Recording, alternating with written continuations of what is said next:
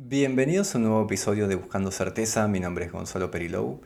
En el episodio de hoy vamos a estar explorando un extracto del el libro Memorias de un monje budista de Matthew Ricard. Es un extracto que, si no es el mejor de todo el libro, está muy cerca. En este extracto que voy a estar leyendo a continuación, él comenta cómo su maestro Dilgo Khyentse Rinpoche introducía la naturaleza de la realidad a los estudiantes. Voy a hablar brevemente sobre el tema para aquellos que no tienen contexto sobre qué significa introducir a la naturaleza de la mente o percibir la naturaleza de, de la mente o de la realidad. Este tipo de enseñanzas, cuando se habla de que el maestro puede introducir a la naturaleza de la mente al estudiante, en general se explican en el contexto de las enseñanzas de Mahamudra y en particular de Dzogchen, que son dos tipos de métodos o, de, de, colección de métodos de meditación en las cuales el maestro con una gran realización espiritual, con logros espirituales y habiendo purificado su mente, tiene la capacidad de mostrar qué es lo que está percibiendo el maestro y evocar eso mismo en la mente del, estudiante. En este caso, cuando hablamos de enseñanzas elevadas, como estas enseñanzas de Mahamudra y, y enseñanzas de Dzogchen, se refieren a elevadas porque son por un lado muy sutiles y en particular tienen una gran cantidad de métodos que se pueden aplicar para que esto suceda y también no requieren esfuerzo, en particular las enseñanzas de Dzogchen en este caso. El hecho de que no requieran esfuerzo tiene una característica también que no es para todos los tipos de estudiantes. Se habla en general que los estudiantes que pueden practicar este tipo de enseñanzas son aquellos denominados afortunados que en particular, eh, en general, son los menos, ¿no? Son estudiantes de una gran capacidad que con muy poca práctica pueden empezar a practicar este tipo de enseñanzas. Para el resto de nosotros, luego de una preparación de, prácticas preparatorias para este tipo de enseñanzas, uno puede eventualmente comenzar a practicar estas eh, técnicas de Mahamudra y de Dzogchen. También hay cierta experiencia mística que sucede cuando el maestro introduce la naturaleza de la mente al estudiante. Y esto no puede ser realizado por cualquier persona que ha practicado un poco de meditación o que sabe algo de meditación, sino que tiene que, como lo había comentado antes, ser realizado por un maestro que ha purificado su mente y que ha obtenido estos logros espirituales. También tienen que existir ciertas condiciones para que esto funcione. Y para que esto suceda, en general tiene que haber cierta relación entre el maestro y el discípulo. Y en los textos también se explican que eh, hay distintas condiciones que se tienen que dar, como ciertos lugares físicos, eh, en cierto momento del día, etc. Pero más allá de eso, eh, lo que voy a estar leyendo a continuación es la manera en la cual Dilgo Khyentse Rinpoche lo hacía. Para aquellos que no conozcan a, este maestro, a Dilgo Khyentse Rinpoche, él fue uno de los maestros de meditación más importantes que existieron en el siglo XX. ¿sí? Y él abandonó su cuerpo físico en el año 91, así que es eh, muy contemporáneo, hace no tantos años eh, eh, estaba aún vivo y muchos de los maestros de los cuales hoy por hoy estamos recibiendo enseñanzas lo han conocido y han recibido enseñanzas de, él.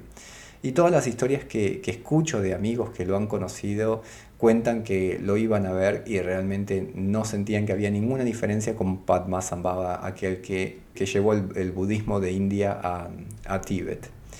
Y por otro lado, eh, también podemos ver al Dalai Lama recibiendo enseñanzas de Dilgo Khyentse Rinpoche y hablando luego de haber recibido enseñanzas y recuerdo una frase en particular que el Dalai Lama que comenta que Dilgo Khyentse Rinpoche es lo que en lo que nos vamos a convertir una vez que hayamos completado el camino budista que lleva al despertar.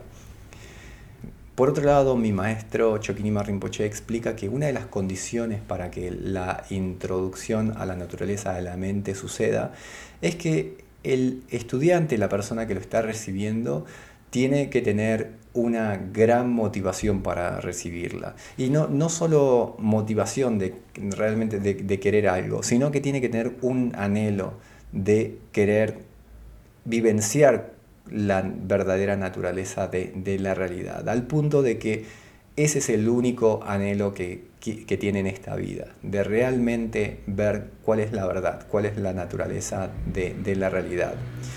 Y lo que voy a contar a continuación, lo que voy a leer a continuación, eh, no es nada secreto, ya que Matthew Ricard lo publicó en su libro Memorias de un monje budista. Libro que les recomiendo que lo lean, lo pueden obtener en español. Es un libro lleno de historias y cada una eh, son enseñanzas muy, muy valiosas. Y al menos eh, para mí esta historia la he leído, releído y tiene esa mm, función que acabo de escribir, de, evocar ese anhelo por percibir la naturaleza de, la realidad y no perderla nunca más. Así que con esa introducción voy a leer el extracto del que les estaba comentando. Matthew Ricard dice lo siguiente. Yo tuve gran suerte de recibir las instrucciones que introducen a la naturaleza de la mente de parte de, mi maestro raíz, Kangyo Rinpoche.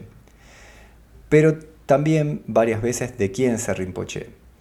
Dispensaba esta introducción especialmente cuando enseñaba la insuperable sabiduría primordial en tibetano Yeshe Lama de Jigme Limpa, que trata de la gran perfección, Sokchen y también cuando impartía la transmisión de la esencia del corazón de Jesun, Jesun Nintik en tibetano, una iniciación muy profunda perteneciente igualmente al corpus de enseñanzas de la gran perfección.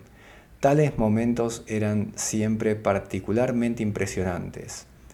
Cuando se Rinpoche abordaba la iniciación de la manifestación de la presencia iluminada, acompañándose de una campanilla y un pequeño tambor, entonaba con voz majestuosa como surgida de las profundidades de la tierra y una invocación a todos los maestros del linaje de la gran perfección pidiéndoles que vinieran a aquel lugar para bendecir a los presentes.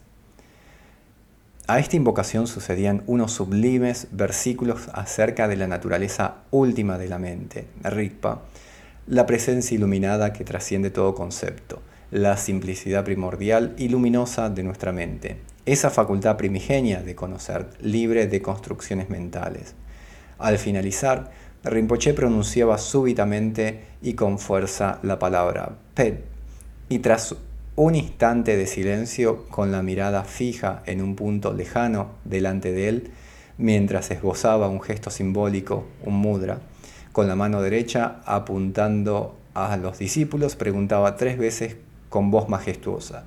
¿Cuál es la naturaleza de la mente? ¿Cuál es la naturaleza de la mente? ¿Cuál es la naturaleza de la mente? Se percibe entonces el tiempo como suspendido. Los pensamientos ordinarios se desvanecen, subsiste únicamente la luz clara de la presencia iluminada. Recuerdo el día en que se Rinpoche impartió a tres o cuatro discípulos la iniciación, la esencia del corazón de Jetsun, en su pequeña casa de paro en Bután. Se sentó sobre un cojín en el suelo y nosotros muy cerca de él.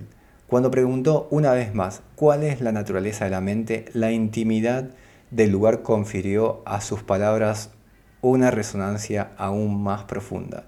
Aquel momento quedará por siempre grabado en mi memoria como una de las más puras introducciones a la naturaleza de la mente que pueda concebirse. Su simple evocación me la hace revivir con fuerza. El propio Kienza Rinpoche describió mejor que nadie este momento privilegiado en la vida de un discípulo al relatar el modo en que recibiera esta introducción, de parte de Shechen Gyatso con 13 o 14 años de edad. En el transcurso de las iniciaciones, dice Kienza Rinpoche, con frecuencia me sentí impresionado por la magnificencia de su expresión y sus ojos en el momento en que me mostraba la naturaleza de la mente y señalaba con el dedo en mi dirección. Tenía la sensación de que, salvando mi débil devoción, que me lo hacía ver como un hombre corriente, en nada difería del gran Padmasambhava en el momento de iniciar a sus 25 discípulos principales. Mi confianza no dejaba de crecer y cuando de nuevo me miraba fijamente señalándome con el dedo y diciendo cuál es la naturaleza de la mente, yo pensaba con gran devoción, he aquí en verdad un gran yogi capaz de ver la naturaleza absoluta de lo real. Y también yo empezaba a comprender cómo meditar. Una tarde de 1986, continúa Mateo Ricard, me encontraba a solas con quien se Rinpoche en la espaciosa y magnífica habitación que ocupaba cuando residía en el Song, en Punaka, en Bután. Mientras él leía sus plegarias sentado en una butaca, yo permanecía a sus pies en el suelo de madera marrón pulida por el paso de los años y de las personas. En determinado momento bajó la mirada hacia mí y me preguntó, ¿Has captado ya, Rigpa, la presencia iluminada? Respondí tímidamente diciendo que sí, que a veces vislumbraba esta presencia iluminada, la conciencia pura. Evidentemente, no estaba en la situación de poder afirmar que había percibido verdadera y plenamente el carácter luminoso de la mente, pero para responder con sinceridad a mi maestro tampoco podía fingir no saber en absoluto de qué se trataba. se Rinpoche hizo el siguiente comentario. Es eso, no tienes que buscar nada más. Según mi, mi modesta comprensión de aquel episodio, a se Rinpoche le interesaba mostrarme que Rigpa era de una extrema simplicidad y que estaba siempre presente aunque perdiéramos conciencia de ello tras la pantalla de nuestros pensamientos y así como el sol y el firmamento inmaculado permanecen presentes, inalterables, por detrás de las nubes que los velan momentáneamente. Si la persona que está meditando lo capta en un momento de apertura interior, no debe buscar más allá o esperar otra cosa, más que la naturaleza inalterable de su propia mente, la conciencia pura, libre de toda construcción mental. Gracias por escuchar este episodio. Si te interesan los temas relacionados con el budismo y deseas recibir una notificación cada vez que publique un nuevo episodio, una traducción o un ensayo, te invito a suscribirte a la lista de correos en buscandocerteza.com y te notificaré la próxima vez que publique nuevo contenido. Hasta la próxima.